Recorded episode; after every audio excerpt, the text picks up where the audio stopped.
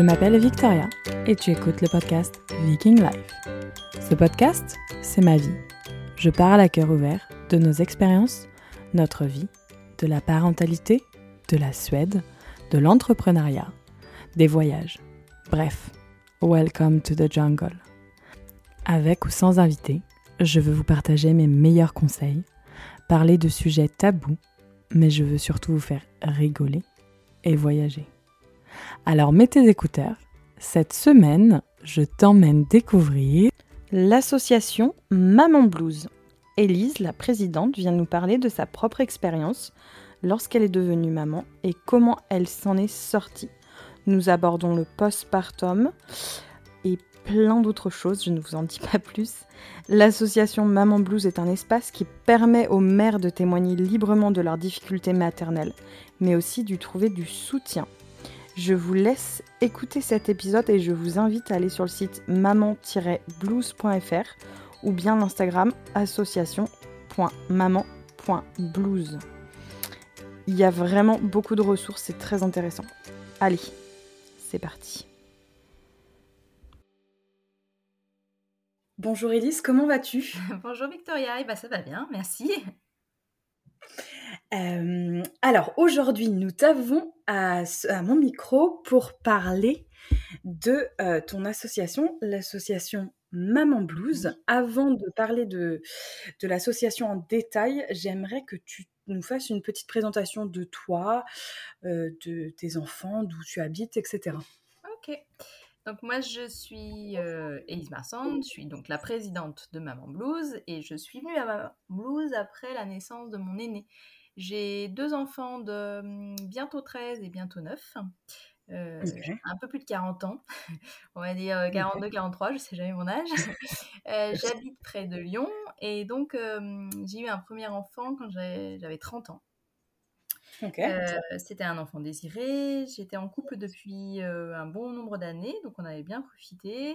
voilà. c'est venu assez naturellement. On s'est mariés très tôt. J'avais 21 ans. Et ah notre fille est en bien, bien, bien, bien, bien après. c'était une. vous aviez envie de profiter. Oui, c'est ça. C'était pas quelque mmh. chose. en soi, moi, je voulais être mère depuis quelques années déjà. J'avais envie d'être d'être maman depuis que j'étais étudiante. C'est quelque chose qui a, mûri tout doucement. J'étais euh, intéressée par la maternité. Voilà. sans pour autant aller creuser. Hein. Juste, je me voyais mère de deux enfants, vieillissant avec mon mari actuel et me disant que voilà, c'était le bon moment. Euh, donc on s'est lancé. Euh, mais les choses se sont pas déroulées comme je l'avais attendu. Euh, il a fallu deux ans pour que on puisse avoir cet enfant, un peu plus de deux ans, parce qu'en fait mon, j'avais une, pilule depuis, je crois, dix ans. Très longtemps. Voilà, et en fait j'ai vécu ce qu'on appelle de l'aménorrhée, donc j'ai pas été réglée pendant 6-7 mois après l'arrêt de la pilule. Donc nécessairement, bah, pour faire un enfant, c'est un peu compliqué. Euh, et puis ensuite, bah, ça prenait pas nécessairement. Euh, C'était le temps que le corps reprenne. Euh. Il fallait que le corps se libère, enfin enlève toutes ces toutes ces saloperies, hein, je. Et, Voilà, et que et que je retrouve un cycle, hein, parce que j'ai pas connu réellement de cycle régulier, donc c'était compliqué pour savoir quand c'était le bon moment. Et donc, j'ai, appris que j'étais enceinte quand, en fait, on a pris rendez-vous à la FME. C'est un, gros centre hospitalier, une grosse maternité sur, sur la région lyonnaise qui est spécialisée plutôt sur des grossesses dites pathologiques. En tout cas, ils, ils font aussi du suivi de, de, parcours de PMA, des choses comme ça. Et donc, j'avais rendez-vous avec une gynécologue pour entamer un suivi par rapport justement à un début de PMA. Euh, et en fait, la veille, j'ai appris que j'étais enceinte en faisant un test de grossesse. Donc l'aventure a commencé rendez-vous. Voilà. Euh, on a fait un rendez-vous euh, classique, calcul du, terme, première, premières ordonnances, tout ce qui allait avec. Euh, sauf que, en fait, un mois et demi après la naissance, euh, après la, déclaration, après le fait que je, sois, je sache que j'étais enceinte, euh, j'ai eu un décollement placentaire. donc qui, ah. qui menaçait cette grossesse. Et j'ai été alitée à ce moment-là. Ça a dû être dur émotionnellement, ça, quand même. En fait, j'étais plus dans le faire que dans le ressentir à ce moment-là. D'accord. Donc, préserver cette grossesse, je devais respecter cet alitement. Et cet alitement, en fait, ne s'est pas arrêté là puisqu'il a duré toute ma grossesse. j'ai eu, après le décollement placentaire, des menaces de fausse couche, puisque j'ai eu très très rapidement, dès le premier trimestre, des contractions. J'en avais à peu près 20 à 30 par jour. ah ce oui. qui fait que bah, ça menaçait clairement la grossesse. Et donc, on a commencé comme ça, tout doucement, sur une grossesse pas nécessairement déclarée comme pathologique, mais en tout cas une grossesse compliquée. Oui, quand même. Pour une première grossesse. Ouais, je n'avais pas attendu ça du tout en fait. Je m'étais pas bah projetée dans quelque chose de particulier. Hein. En plus, c'est vrai que bon, deux ans pour, pour tomber enceinte, déjà as dû, ça a dû être long. Puis après, quand tu tombes enceinte, tu as dû un petit peu ouais, avoir peur peut-être. Ouais. J'ai eu peur, mais très, en fait, très très tôt, j'ai eu les premières angoisses. mon mal-être est venu très rapidement pendant cette grossesse. je peux dire que du moment où j'ai été mis en arrêt, au moment du décollement placentaire, l'angoisse a commencé à s'installer. De façon pernicieuse, pas nécessairement forte, mais je commençais déjà à perdre ma joie de vivre. J'étais beaucoup plus triste. Je, je, souffrais déjà pas mal physiquement, euh, comme j'étais alitée. Donc, euh, je souffrais au niveau de, l'arrière de la tête. Enfin, J'avais des reflux qui sont arrivés assez rapidement, du fait j'étais allongée. Euh, et puis, très rapidement, j'ai commencé à perdre le sommeil et à perdre l'appétit, en fait. Ah, donc, tu devais pas manger beaucoup, pas grossir beaucoup, peut-être? J'ai pris 4 kilos pour cette grossesse. Voilà. 4, euh, 4, kilos qui correspondent, je pense, simplement euh, au poids de ma fille et au placenta. Au bébé. Euh, voilà, au bébé. Tout ce qui va avec. Mais j'ai perdu tous mes muscles. J'étais quelqu'un qui était très, très actif. je faisais beaucoup de sport à l'époque. J'étais plutôt. plutôt je suis quelqu'un d'assez actif, voire hyper actif. Donc ça a clos quelque chose. Ça m'a mis en stand-by alors que j'avais pas du tout. Ah, tu avais l'impression d'être bloqué. C'est ça. J'étais bloquée dans mon corps. Et très rapidement, été aussi bloquée dans mon esprit. j'ai très vite, euh, très vite, euh, je suis très vite tombée en fait. Très rapidement, ça, ça a pris des proportions, sans que pour autant quelqu'un s'en inquiète euh, du corps médical. Hein. J'ai été sage-femme, gynéco. J'ai été hospitalisée quatre fois pour cette grossesse, pour le décollement placentaire, deux autres fois parce que il devait y avoir euh, sûrement des, des menaces euh, d'accouchement prématuré. Et la quatrième fois, c'était sur la fin de ma grossesse où j'ai été hospitalisée cinq semaines. Donc, euh, ah oui. sur ces quatre hospitalisations, j'ai rencontré beaucoup de pros. J'avais une sage-femme hospitalière, hein. j'avais pas de sage-femme libérale qui me suivait. Je voyais gynéco quand même très très très régulièrement. J'ai dû faire une dizaine d'échos quand même pour cette grossesse. Je voyais une diabétologue parce que j'avais du, du, diabète gesta. Je, je voyais un, un, pas un, un phlébologue, euh, vu que j'étais allongée. Euh, j'ai vu des kinés, j'ai vu une ostéo, j'ai vu beaucoup, beaucoup de monde. Énormément de professionnels de santé. Euh, à part l'ostéo, qui a commencé à détecter qu'il y avait quelque chose qui était douloureux pour moi, c'est la seule qui a vu que j'allais mal. Ok. Les autres, ils se disaient, c'est normal. Bah, je, je sais pas, est-ce que moi-même je le verbalisais? Je verbalisais surtout mais mon stress par rapport à cette grossesse, mais je verbalisais pas, okay. je pas de mots sur mon état psychique. Pour moi, c'était logique. Enfin, c'était lié à cette grossesse. Et ça allait se tromper. Donc, euh, je, je, le mettais, je ne le mettais pas en mots. C'était, c'était dur. Je vois. Mais euh, voilà, ça, j'avais jamais connu un tel état. Donc, euh, je me suis pas nécessairement interrogée et en même temps, euh, personne m'a interrogée. Donc voilà, c'était un peu un cercle vicieux. Mm. Et, euh, donc. Euh, et l'accouchement, t'as accouché à terme? Ouais, alors non, j'avais trois semaines d'avance puisque, bon, on a passé les 30 semaines d'aménorrhée. L'objectif, la dernière hospitalisation, j'ai eu des piqûres de célestène pour la maturation des poumons de ma fille. au cas où elle arrivait trop tôt. Et après, donc, je suis rentrée pour 15 jours jusqu'à jusqu'à la 37e semaine d'aménorrhée, jusqu'à la date fatidique, où j'étais plus dans de la grande prématurité. Et donc, alité toujours, c'est mon ex-belle-mère qui venait m'aider à l'époque, parce que mes parents travaillaient, ma soeur travaillait, mes copines, j'étais une des premières à avoir un enfant tout le monde bossait. Et comment ça se passait avec ton ex-belle-mère? Ça allait? Tu le vivais bien ou? Bah, C'est elle en fait qui a sonné euh, Camille euh, en branle. C'est elle. Euh, voilà, parce qu'en fait, elle s'est rendue compte que j'allais très mal. Extrêmement mal. Donc elle m'a proposé d'appeler le CMP de mon quartier, le centre médico-psychologique. Et donc, ils sont venus à domicile. Ah, une infirmière, une, une pédopsychiatre et une infirmière aussi. Euh, qui sont venus bah, à la 36e semaine. Euh, on n'a pas posé de quoi que ce soit, on a juste échangé. Je euh, de quoi, je ne sais point. je me rappelle pas. Ouais, tu as parlé de ce qui se passait, quoi.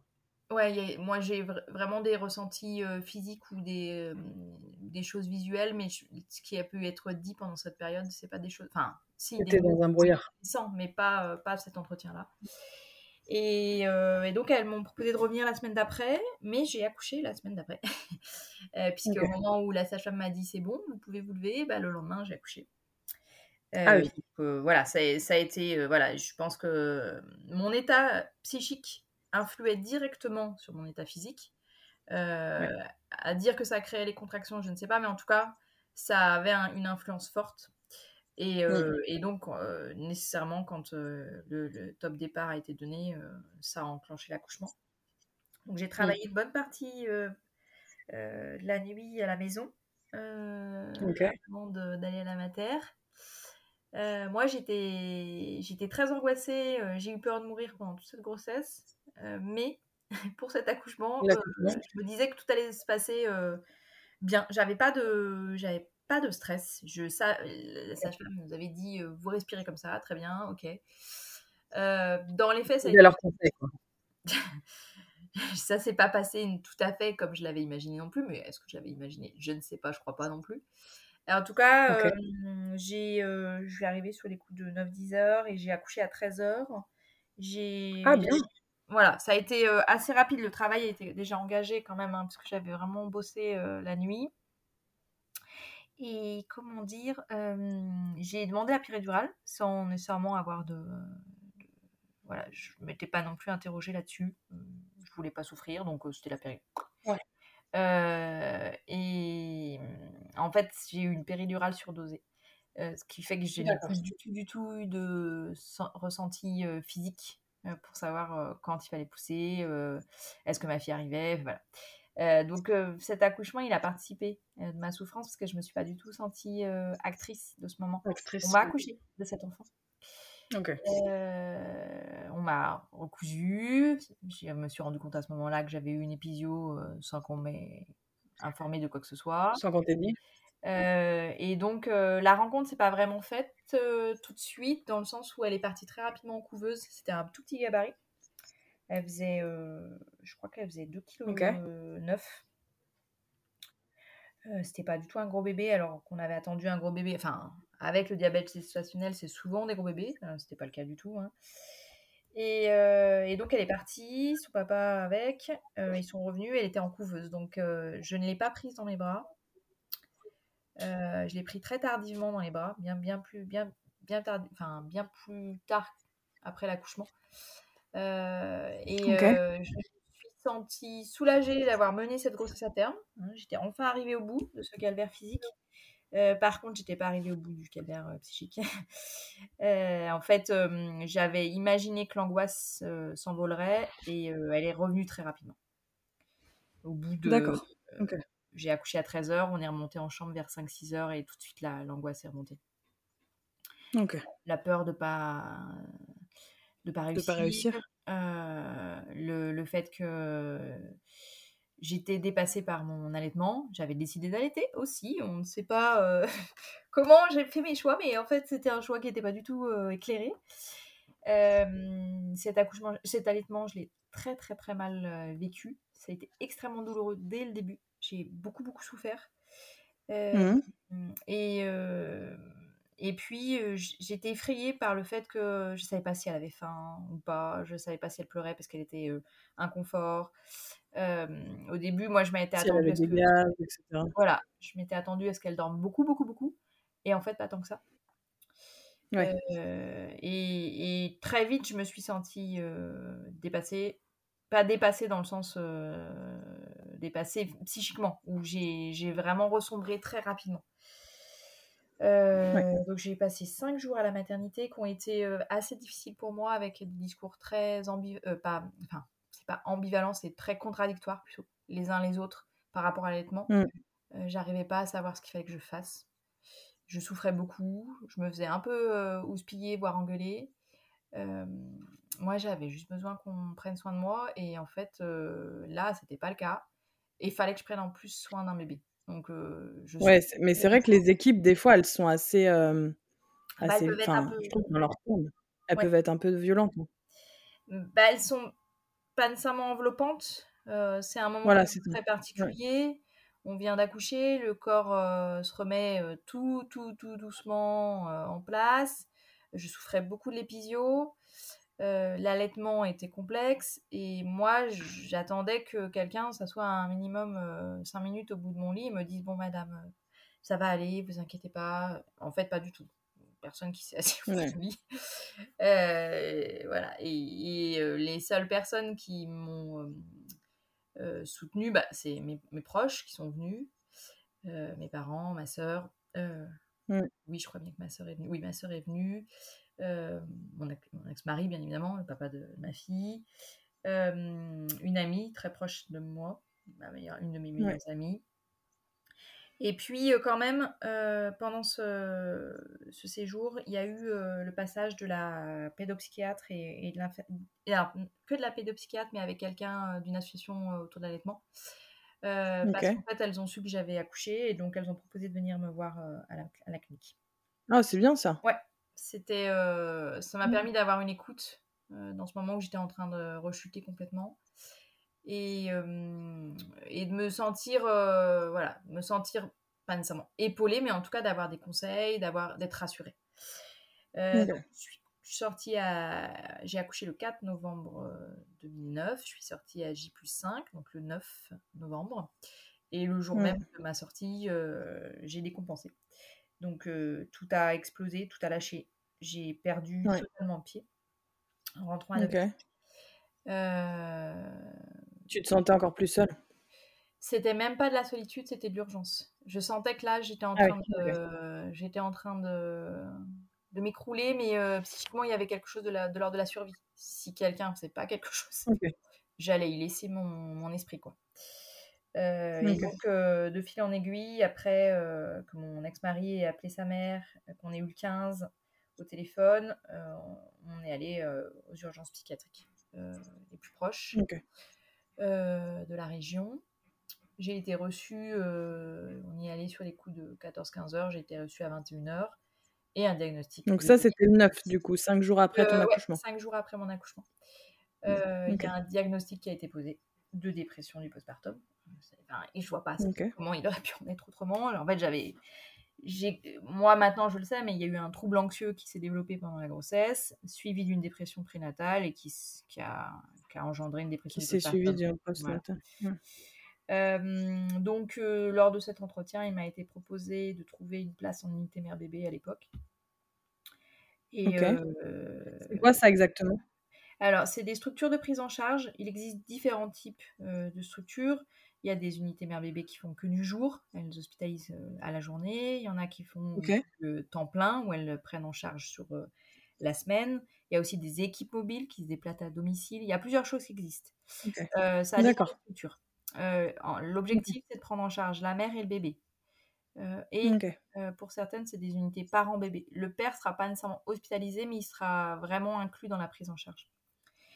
D'accord. Et donc, bah, comme il y avait, voilà, il fallait attendre un petit peu. le soir même, j'ai dormi chez mes parents.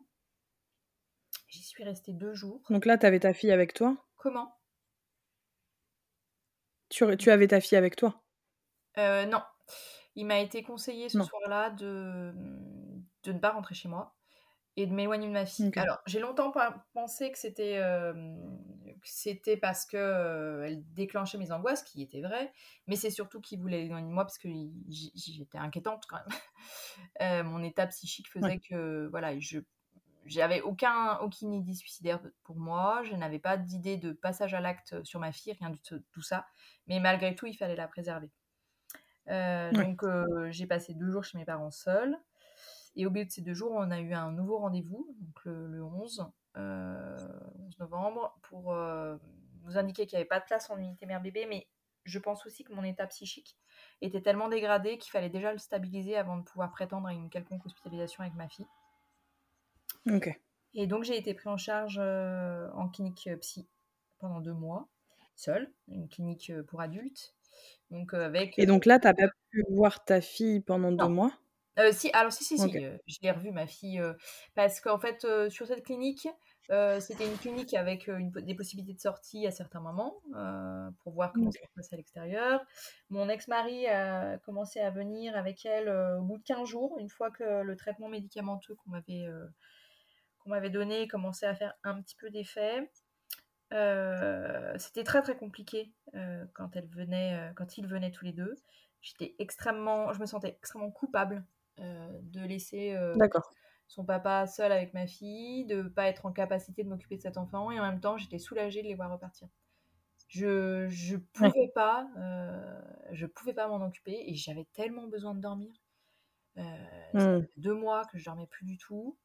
là, tout ce que je voulais, c'est qu'on me laisse tranquille et qu'on me laisse dormir, en fait. Et donc, si. c'est pour votre survie à tous.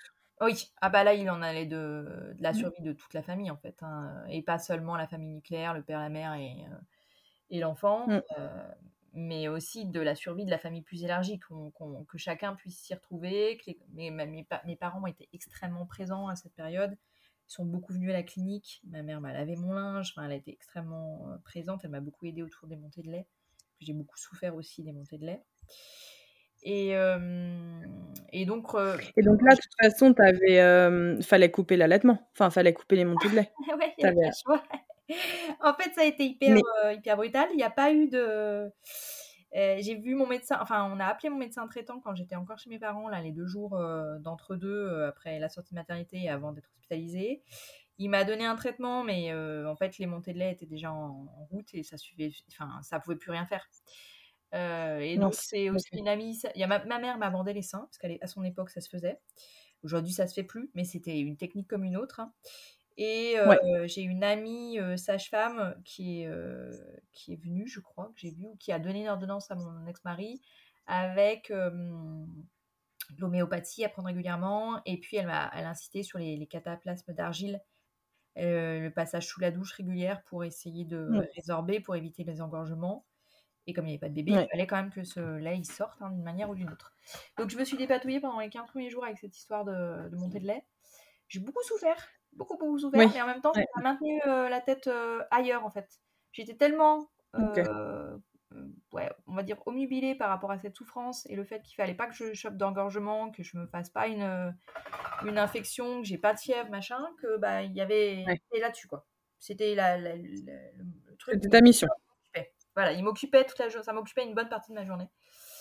Euh, et une fois passé ces 15 jours, bah on est vraiment rentré dans euh, autre chose. Avec, euh, bon, j'avais la psychiatre qui passait déjà régulièrement tous les matins pour voir comment le traitement, comment je réagissais au traitement. J'ai commencé à voir une psychologue au bout d'un mois, je crois. Et puis j'ai commencé la thérapie aussi sur place. Ça m'a énormément aidé.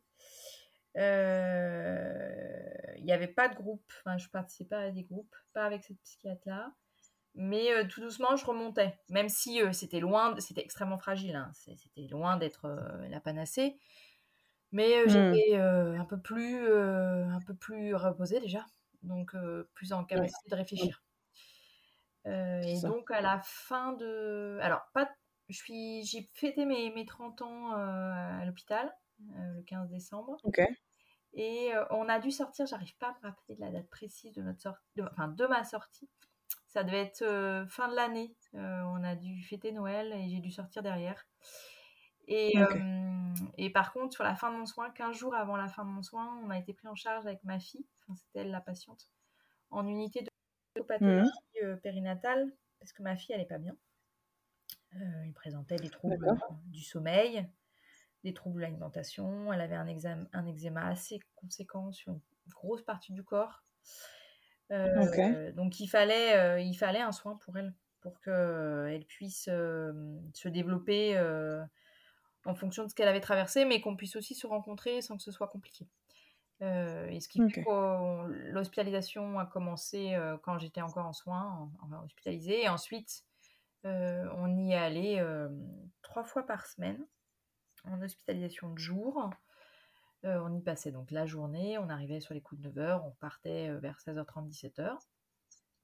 Mmh. L'objectif, c'était d'être entouré d'une équipe qui observe hein, quand même euh, la relation mère-bébé, comment ma fille s'alimentait, comment elle dormait, est-ce qu'elle pleurait énormément ou pas, comment j'étais vis-à-vis d'elle, et nous aider dans la construction bien. Donc, on y Et ça, ça t'a beaucoup aidé? Alors, c'était important pour moi dans le sens où j'étais pas seule face à elle, à la maison. Donc ça, ça m'a énormément aidé. Parce que je me, je me retrouvais pas H24 face à mon bébé, sans savoir... C'était soutenu, Voilà. Et puis, ça m'a aidé parce que sur place, j'ai vu une psychologue qui était top, euh, qui m'a beaucoup, beaucoup aidé aussi. Euh, et puis, euh, la psychomote aussi. Il y avait une psychomote à l'époque qui nous a proposé, euh, je crois un mois avant qu'on s'en aille, euh, des soins dans l'eau, euh, de la balnéothérapie. Oh, génial Ouais. En fait, le bain, l'eau est un élément très particulier pour moi, un élément qui est très symbolique, très fort, enfin qui a beaucoup de place dans ma vie. et quand je faisais prendre le bain à ma fille, ils avaient remarqué que c'était un moment où je pouvais me détendre.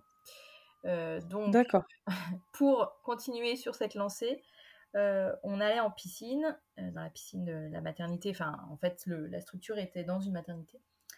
Et donc, on allait à la piscine, l'eau me portait, je portais ma fille, on était soutenus dans l'eau, et c'était vraiment un moment assez magique. Assez magique, ouais. Mmh. Vraiment.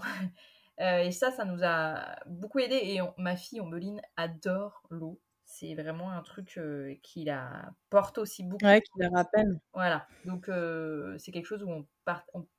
Ouais, on. Ouais, puis elle a passé neuf mois aussi dans ton ventre. C'était dans l'eau, là, le retour. C'est assez symbolique. Hein. Oui, oui, complètement. Donc, voilà, ce, soin-là a été extrêmement bénéfique. Il nous a beaucoup apporté. Et puis, bah, au bout de ces six mois, alors moi, dans le même temps, parce qu'en fait, j'ai rien eu pendant la grossesse, mais par contre, j'ai eu un suivi très, très resserré pendant la, pendant le postpartum euh, parce que j'ai euh, aussi mis en place une, euh, un suivi avec une psychiatre. J'avais pas, j'avais pas les finances pour le psychologue et je la voyais deux fois par semaine au début. D'accord. J'avais l'unité, on avait l'unité, enfin j'ai eu la clinique, ensuite on a eu l'unité, plus le suivi psychiatre, moi c'était une psychiatre, hein, avec la psychiatre qui faisait un peu de thérapie. et donc ça s'est arrêté au bout de je crois que c'était huit mois après la naissance d'Ambeline. Euh, ça a dû s'arrêter juste avant l'été, donc en juin 2010. Euh. Euh, on n'était pas sorti d'affaire, pas, pas complètement, mais mm. ma fille allait bien mieux.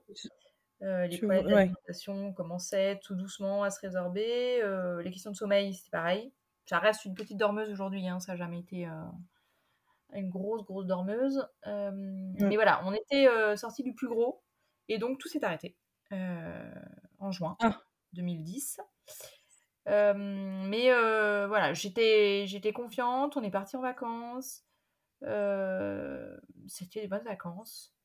En fait, j'étais, j'étais sur une dynamique extrêmement positive et je crois que c'est vraiment là où, une fois l'unité terminée, je me suis retrouvée face à elle réellement. Et, et en fait, bah, ça s'est fait. Il n'y a pas eu de, a pas eu de rechute. Ça a été. Ah, ok. a été, par contre, euh, le passage à la diversification et euh, jusqu'à ces un an et demi, c'était complexe. L'alimentation restait complexe. C'était un peu la bataille. Et aujourd'hui, est-ce que ça reste complexe? Pas du tout. oh non, c'est. elle mange comme une adulte, euh, voire plus. Non, non. ah oui, donc, On n'a pas du tout, on n'a pas du tout perduré sur cette question d'alimentation. En fait, à un, un, an et demi de ma fille, j'ai divorcé. Et j'ai rencontré quelqu'un d'autre. qui a mis le haut là. Il m'a dit c'est pas possible. Cette question de, des repas là, il faut que ça s'arrête. C'est c'est trop violent. Vous êtes dans une confrontation régulière, donc les repas sont très anxiogènes pour l'une comme pour l'autre. Il faut redonner, il faut redonner ce, à ce moment-là un truc agréable, quoi. Le, côté, j'ai faim, c'est le plaisir. Voilà, le côté plaisir. Et en fait, ça a changé toute la donne. Et, et après, ça s'est arrêté complètement. On n'a plus de difficulté d'alimentation du tout. Donc, il fallait un tiers indépendant à la famille qui disent oh oh, oh c'est pas possible ça et puis je pense que s'il n'y avait pas eu de tiers on aurait continué comme ça longtemps à mon avis ouais mais parce que vous étiez en conflit et que tu voyais que cette solution et elle voyait que cette solution c'est ça c'est ça et, mmh. et aujourd'hui c'est une enfant pour l'instant je ne vois pas de signe euh, de ce qu'on a traversé, entre guillemets. Hein. J'ai toujours en tête qu'elle peut à un moment donné euh, souffrir, parce que les enfants euh, de femmes qui ont, ont fait une dépression du postpartum sont plus enclins à vivre une dépression à l'âge adolescent. mais pour autant, voilà, je, je, la trouve bien dans ses baskets. Je je vois rien de particulier. Et puis maintenant, tu as toutes les cartes en main aussi. Hein. Tu as appris beaucoup de choses de, de cette expérience. Complètement. Mmh. Et, et, euh, et on, on, a une belle relation, malgré qu'on se voit qu'une semaine sur deux, que euh, n'avait pas du tout euh, conscientisé les choses comme ça. Pour moi, on était censé, on était censé rester avec son papa et, et, vieillir ensemble et donc avoir deux enfants ensemble. Et ça s'est pas encore une fois passé comme ça, mais la vie est ainsi faite. Et je pense que c'est aussi bénéfique pour, pour chacun d'entre nous, parce que lui aussi a pu, a pu prendre et comment il l'a vécu, lui, euh, toute ta grossesse, dépression postpartum et toute cette expérience? Alors, la grossesse, on n'a pas reparlé. On a parlé beaucoup du, du postpartum tous les deux et du fait qu'il s'est retrouvé tout seul avec cet enfant de, de quelques jours. Euh, ça a été brutal, violent et, euh, et il s'est senti seul, très seul.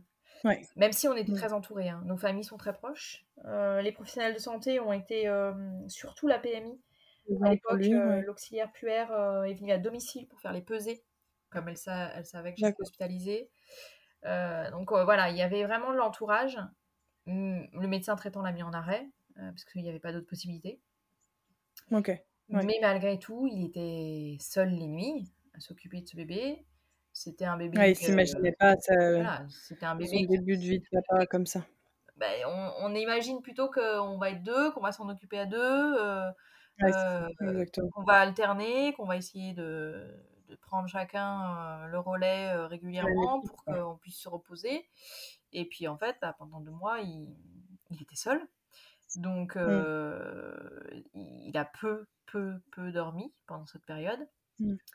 Euh, et, euh, et, quand je suis revenue, il a eu tendance à me refiler le bébé. en fait, je pense bah qu'il il avait beaucoup donné, il avait besoin aussi de lui. Donc j'ai repris ma mmh. place, tout doucement, bon an, mal an. mais notre couple était déjà en péril avant cette grossesse. Donc je pense que ça a fini de nous achever en fait. Euh, ça a été trop, trop.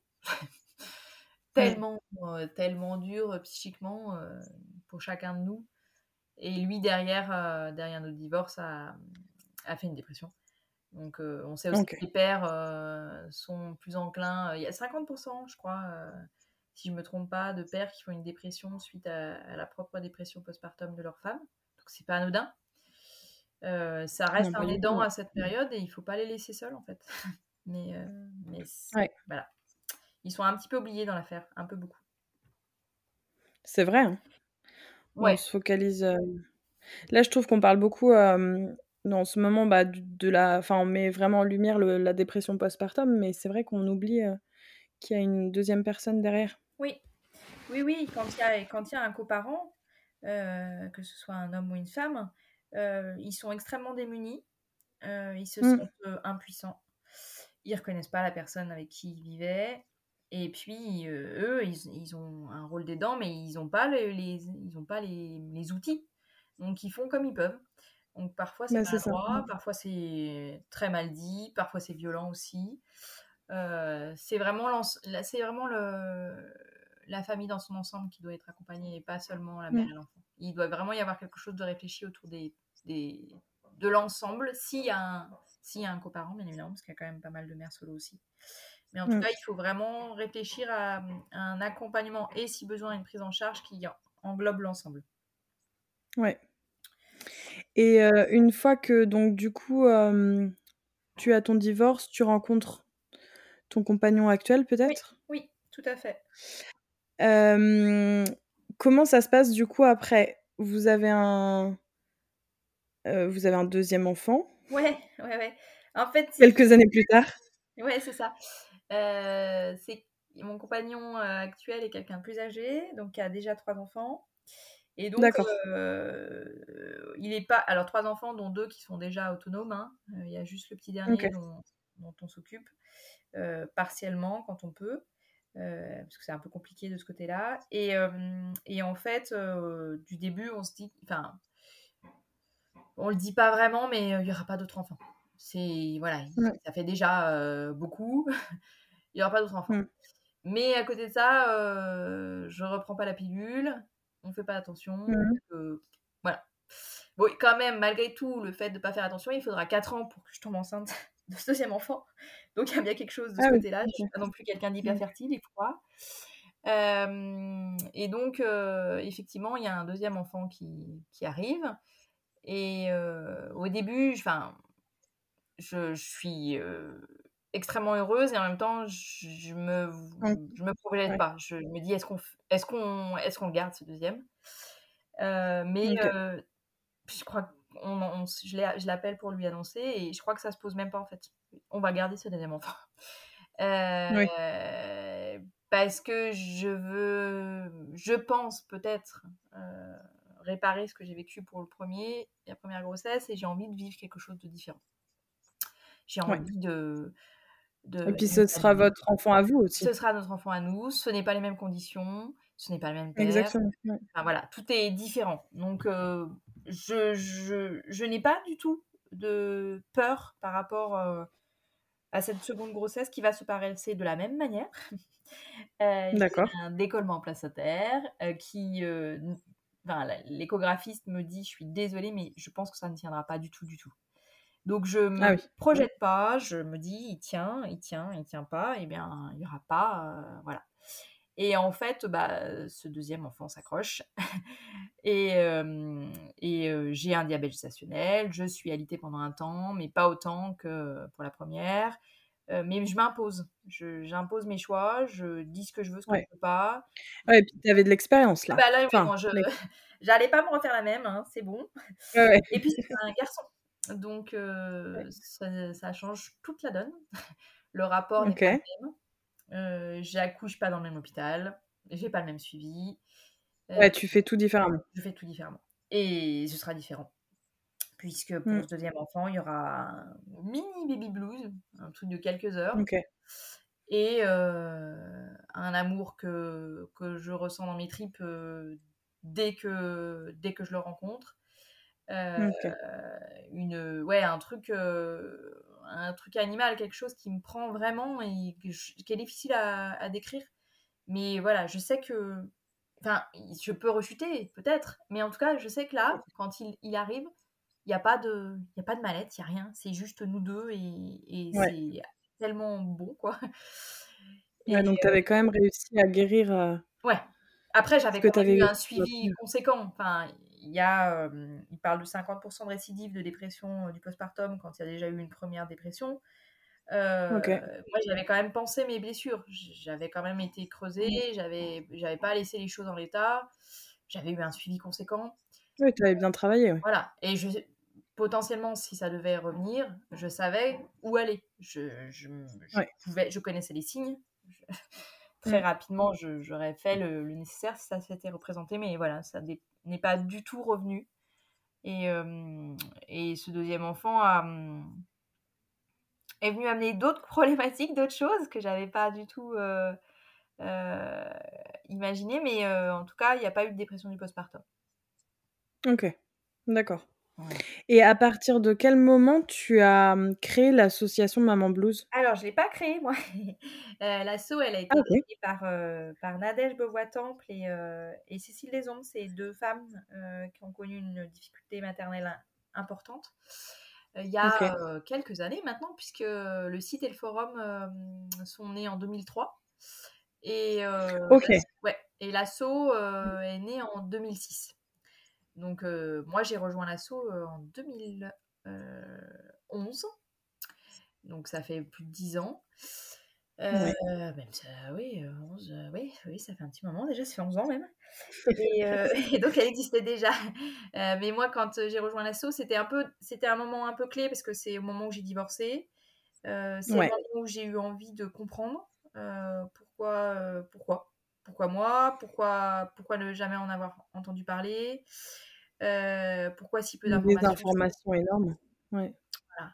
Pourquoi pourquoi on m'avait parlé du baby blues et pas de la dépression, heu, post-natale et même de la dépression, heu heu, anténatale? Pourquoi j'avais pas été informée et pourquoi personne ne s'est questionné sur mon état psychique alors que je rentrais déjà dans des cases un petit peu, dans le sens où, j'avais une grossesse extrêmement anxiogène donc ça ne pouvait que Ouais. déboucher au moins sur quelque chose où j'étais angoissée, quoi.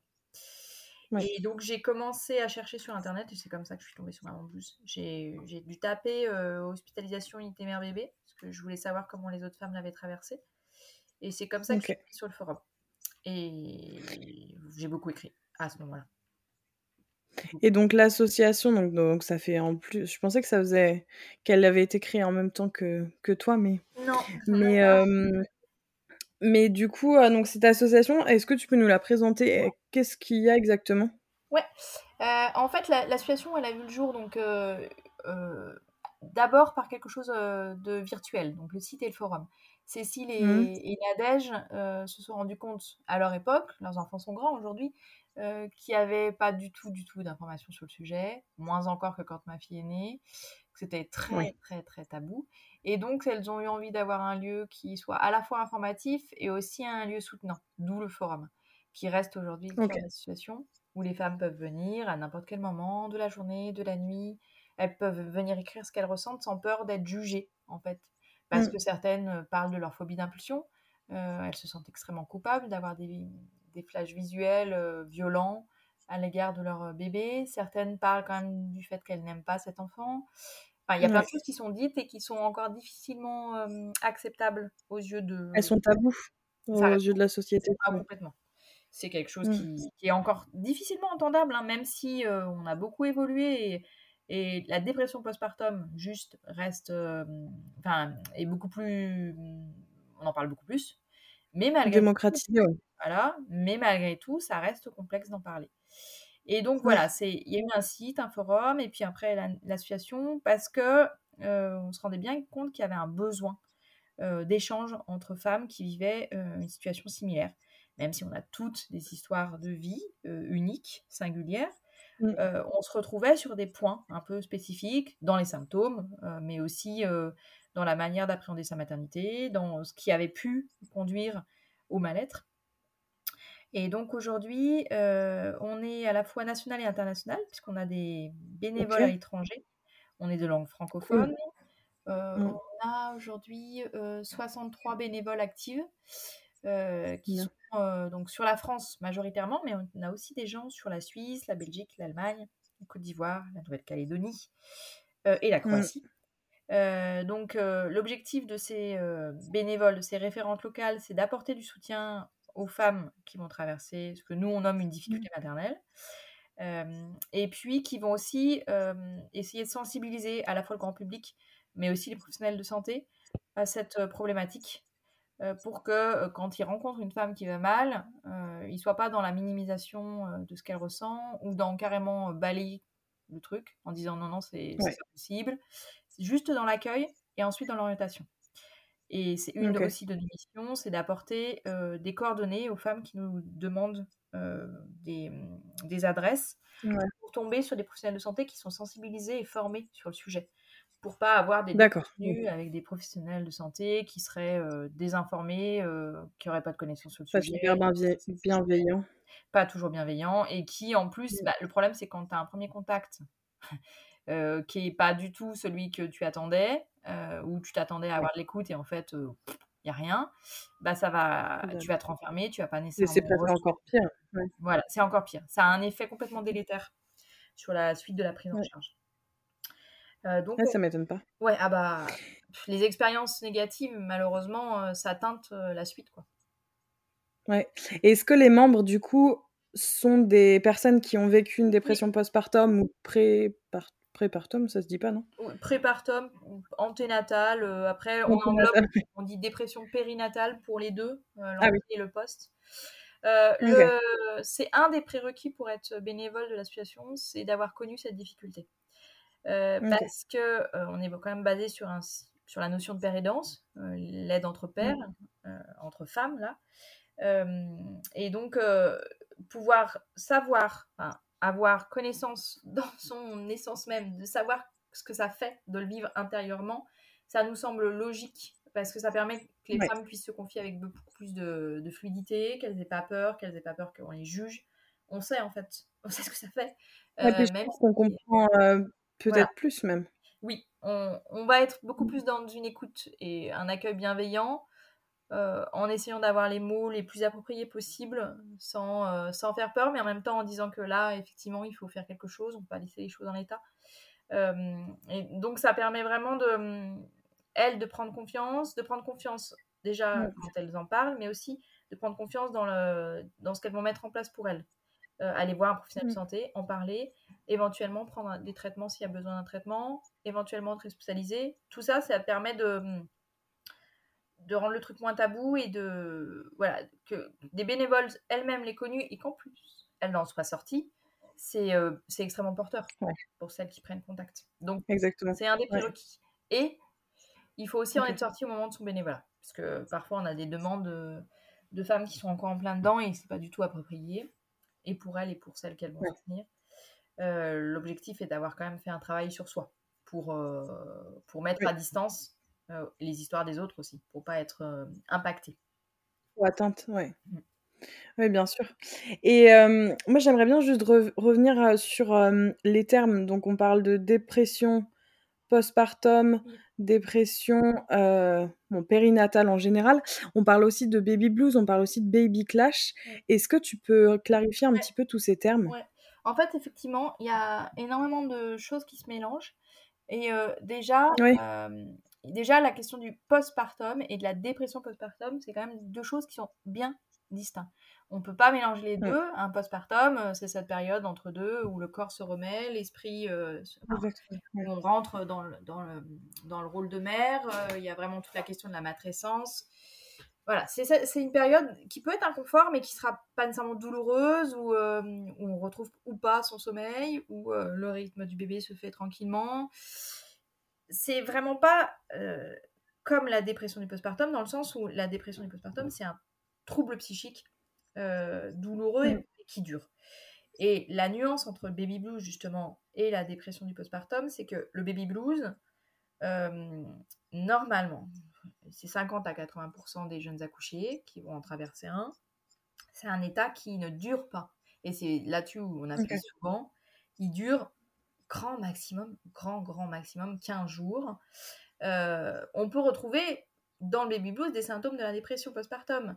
Une, extrême labilité, on passe du rire aux larmes, mmh, on peut avoir des regrets, euh, on peut se sentir incapable. Mais c'est quelque chose où déjà, d'une, on peut demander à voir la psychologue de la maternité si c'est encore pendant le séjour, euh, pour être rassuré. On a la sage-femme avec qui on va échanger. C'est quelque chose qui ne va pas durer. Il y a vraiment quelque chose où il faut... Parce qu'on a des femmes qui viennent jusqu'à nous en nous disant euh, c'est un baby blues, ça fait six mois que je suis en souffrance. Alors non, c'est un baby blues. Mm. Après, qu'elle mette le terme baby blues, c'est aussi parce que c'est plus acceptable. C'est mignon, baby blues. Elle le dit bien, euh, Florence Foresti. c'est plus acceptable que dépression postpartum. Dans, post, dans dépression postpartum, il y a le terme dépression. Ah, S'avouer en dépression, c'est compliqué. Et, euh, et, la dépression postpartum, en fait, euh, c'est pareil. Il faut avoir conscience qu'elle peut, pour certaines femmes, débuter très rapidement parce qu'il y avait déjà des prémices pendant la grossesse. et qu'elle peut aussi s'insinuer insidieusement. Je parle vraiment d'un truc où des fois on la voit pas nécessairement s'installer. elle peut venir vraiment dans les mois qui suivent, mais c'est jusqu'à la première année, enfin jusqu'à la fin de la première année de vie de l'enfant. Certains professionnels de santé disent non, c'est pas une dépression, vous êtes à six mois de l'accouchement. Bah si en fait, il y a des pics et les pics ils sont souvent assez éloignés de l'accouchement. D'accord. Donc il faut le prendre en compte. Et la dépression du postpartum, on va retrouver tous les symptômes d'une dépression. Donc voilà, des troubles de la concentration, des troubles de mémoire, des difficultés parfois pour le sommeil, d'alimentation, une dévalorisation de soi, des peurs. voilà, il y a plein de choses de l'ordre de la dépression classique et puis tout ce qui tourne autour du bébé. Des peurs irrationnelles, des angoisses assez irraisonnées, hein, des choses qui, qui, prennent beaucoup de place et dans lesquelles la relation a du mal à s'installer parce que c'est parasité par toutes ces idées qui viennent de façon assez spontanée à l'esprit et qui, qui prennent vraiment la place de tout le reste. Quoi. et la, la dépression du postpartum, c'est pas le seul trouble qu'on peut connaître dans cette période-là.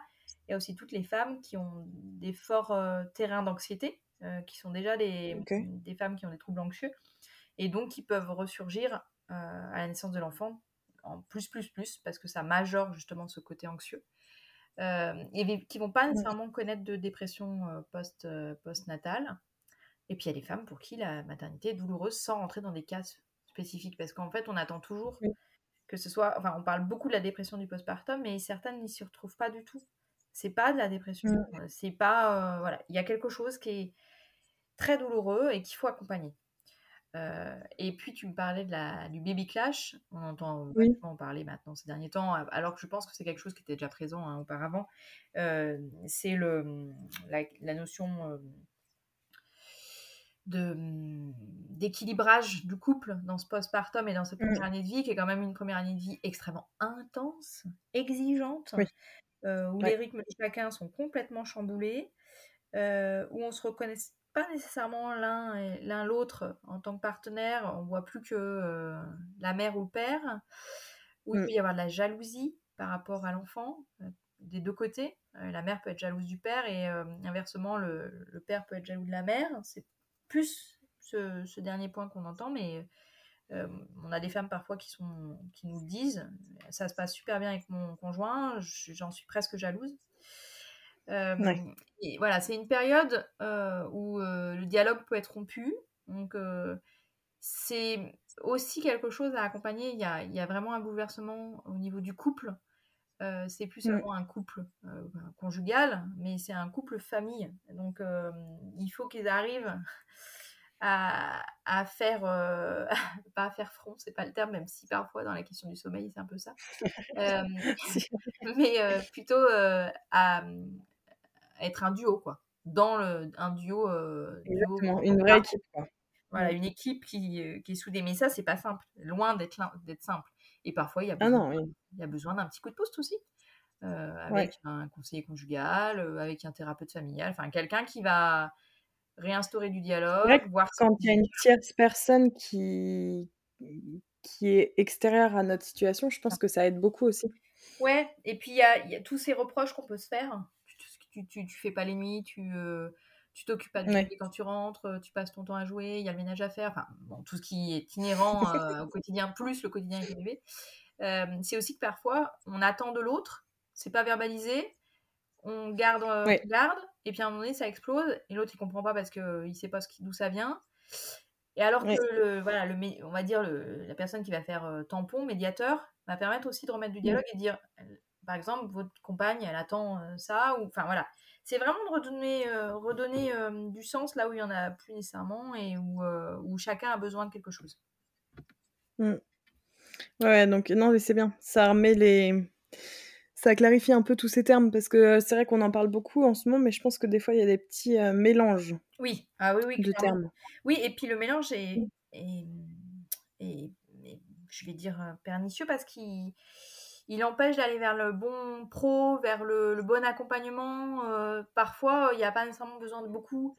Et ça va être, je sais pas moi, on a besoin de, de renouer avec son corps et ça va être de la sophro, ça va être euh, voilà. Et puis parfois, bah, c'est plus que ça. Donc, on a besoin d'un suivi psychologique, on a besoin d'être aidé à domicile.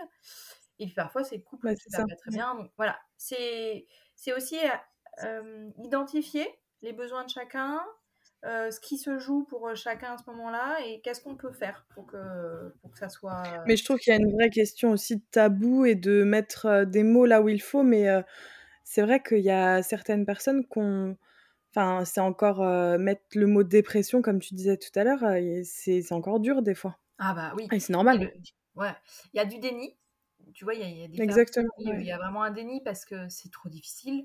Pour plein de raisons. Ça peut aussi être parce que ça ça les renvoie à leur propre mère qui a un passif dépressif. Mmh. Euh, ça peut être simplement parce que le mot dépression, c'est pour les fous. Euh, j'avais ouais, c'est ça. il n'y a pas si longtemps que ça qui m'a dit mais je ne veux pas aller consulter un psy, c'est les gens qui sont fous. Et en fait, non. Mmh. Donc c'est aussi toute la, question de la santé mentale, toute la, tous les tabous autour de la santé mentale euh, mmh. qu'il faut déconstruire pour que quand il y en a besoin, on puisse toquer à la porte d'une personne qui va pouvoir nous accompagner. Et du coup, demain, enfin bon, même pour quelqu'un qui nous écoute là aujourd'hui, mmh. qu'est-ce que tu conseilles si on a envie d'aller consulter? Si est-ce que on, enfin, qu'est-ce que tu conseilles?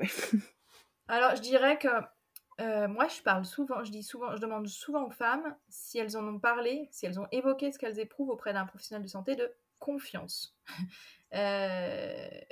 c'est difficile de savoir vers qui se tourner. Et euh, parfois, la sage-femme, le médecin traitant, le pédiatre, mm. le gynécologue vont être des oreilles attentives et vont entendre, vont euh, écouter, accompagner et proposer des pistes. Ça peut déjà être, euh, dans un premier temps, quand il y a encore un pied avec les professionnels de santé, parce que c'est ça qui est complexe dans le postpartum, c'est que très vite, alors ça va un peu se modifier là avec l'entretien postnatal, et puisque ce que certains départements essayent de mettre en place, mais très rapidement, la femme, le couple se retrouve seul. Euh, on voit le pédiatre ou le médecin traitant euh, pour les euh, vaccins, la visite, les visites obligatoires du bébé. Mais en dehors de ça, si, éventuellement aussi la sage-femme pour la, la rééducation périnéale. Mais très rapidement, si ça survient très tardivement, il y a plus grand monde autour de soi. En tout cas, dans les bah premiers temps, je, je, dirais que le professionnel de santé de confiance est à solliciter ça peut aussi être un professionnel au sein de la PMI, parce que parfois les femmes se sont tournées vers la PMI pendant leur grossesse. Elles ont aussi vu parfois très rapidement une puéricultrice, une, une, infirmière puère. Euh, voilà. Et puis, parfois, c'est simplement déjà d'en parler à son compagnon, sa compagne, euh, de dire que c'est compliqué. Si celui-ci est à l'écoute, ça va quand même changer beaucoup la donne. Il va être un, soutien de taille.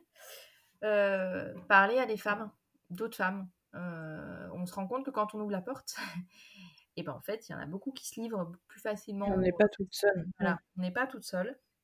Il existe des chouettes choses qui, se font maintenant euh, en termes d'échange. Nous, nos, groupes de parole sont vraiment dédiés à la difficulté maternelle. Des fois, on n'est pas dans ce truc tout de suite. Il y a un entre-deux où, euh, justement, si on fait la démarche d'aller vers un professionnel, tout ça, ça va pas nécessairement se cristalliser dans quelque chose d'extrêmement violent. Euh, et donc cet entre-deux, il peut aussi être euh, dans, le, dans, la question de la sororité, dans l'aide entre, le soutien entre femmes. Ça peut être à travers des groupes Facebook, ça peut être à travers euh, des groupes d'échange, des cercles de femmes, des cercles de femmes, des cercles maman-bébé. parfois, on a noué du lien pendant la grossesse, donc ça peut aussi être ces femmes-là qui, qui sont encore très présentes. C'est vraiment d'arriver à dénouer, de, enfin d'en parler, sans se dire que mmh. l'autre en passe, sans imaginer nécessairement que l'autre en face va juger. L'autre, il va l'accueillir, alors avec son propre vécu, hein, c'est certain, mais il y a quand même, hmm, je pense, une, écoute. Comme une écoute, ouais. Et euh, le, fait de. Moi, la première chose que je dirais, c'est. Je, parle, je dis toujours ça, c'est d'en parler, en fait. Mm. Et plus on le dira, et plus ça sera entendu, et donc dans ce cas-là, plus ce sera mieux accompagné. Ouais. Et n'importe à n'importe quel moment. Hein. Ça peut être en tout début de grossesse, parce qu'il y a des femmes pour qui c'est déjà difficile en tout début, mais ça peut aussi être euh, aux 6 mois, aux 8 mois, ou un an, euh, pour certaines euh, très très tardivement, aux 2 ans, 3 ans de l'enfant, parce que certaines femmes ne peuvent pas venir avant parce qu'elles sont dans un mode survie avant. Donc voilà, il n'y a pas de bon moment, il y a juste le moment où on sent qu'il y a des choses qui sont pas confort, pas normales par rapport à l'habitude. Mmh. Et là, il, ce sera le, bon moment pour, pour elle, quoi. Mais c'est vrai que ça peut être n'importe quand. C'est ça. Puis aussi, des fois, c'est le temps que l'idée fasse son chemin. Donc ah, complètement. complètement, parce que parfois tu donnes des coordonnées et la personne te dit deux mois après qu'elle a toujours pas pris rendez-vous. Donc tu dis, bon, c'est normal, c'est logique, il faut parfois un temps. Ouais. Qu'elle, aussi qu'elle accepte l'aide. Hein. C'est ça. Mmh. Bon, bah on, a, on a raconté pas mal de choses. Est-ce que tu as quelque chose à rajouter? Non, je voulais te remercier parce que j'ai été très contente de pouvoir euh, être à ton micro, que tu me laisses la parole par rapport à, à mon propre histoire. Ouais, c'était super intéressant. Et, euh, par rapport à la situation, et puis par rapport à, voilà, ce que, ce que peuvent Est-ce que tu peux remettre les. Enfin, redire là oralement, mais je les mettrai dans la description du podcast, les l'association Maman Blues, les coordonnées, etc. Oui, en fait, euh, donc il y a le site internet euh, www.mamanblues-fr, un truc comme ça. Maman, maman blues, ouais, .fr, ça doit être ça. Euh, à vérifier. Après, il y a tout sur notre site internet. Donc, il y a les rubriques, la rubrique Trouver du soutien avec la carte des référentes où il y a les coordonnées de chacune de nos référentes. Il y a un mail spécifique, mm. donc ne pas hésiter à contacter la référente de son département ou du département limitrophe. Il y a notre mail générique asso.mamanblue.gmail.com et puis tous les, les réseaux sociaux, euh, notre page Facebook et notre compte Instagram, faut pas hésiter à venir en privé aussi, parce que ça passe aussi par ce biais-là et ça fonctionne plutôt bien. Euh, donc c'est des, des, des, portes d'entrée. Donc euh, voilà, je pense que là, c'est les principaux canaux pour prendre contact avec nous. Bon bah nickel. Bon bah je rajouterai tout ça et merci beaucoup pour bah, pour tout ton temps, pour toutes tes explications et surtout démocratiser euh, ce sujet qui est quand même encore euh, assez tabou, je trouve. C'est ça. Il faut, il faut continuer à en parler. parler. C'est ça. Que chacune de nous, Exactement. à sa petite échelle, fasse, euh, fasse je dirais, le nécessaire. C'est surtout ouvre, la, ouvre la porte. Voilà.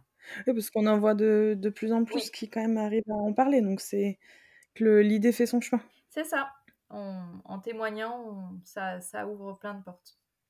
Exactement. Bon, bah merci beaucoup, Elise. Merci à toi. Et à très bientôt. Au plaisir. Au revoir. Au revoir.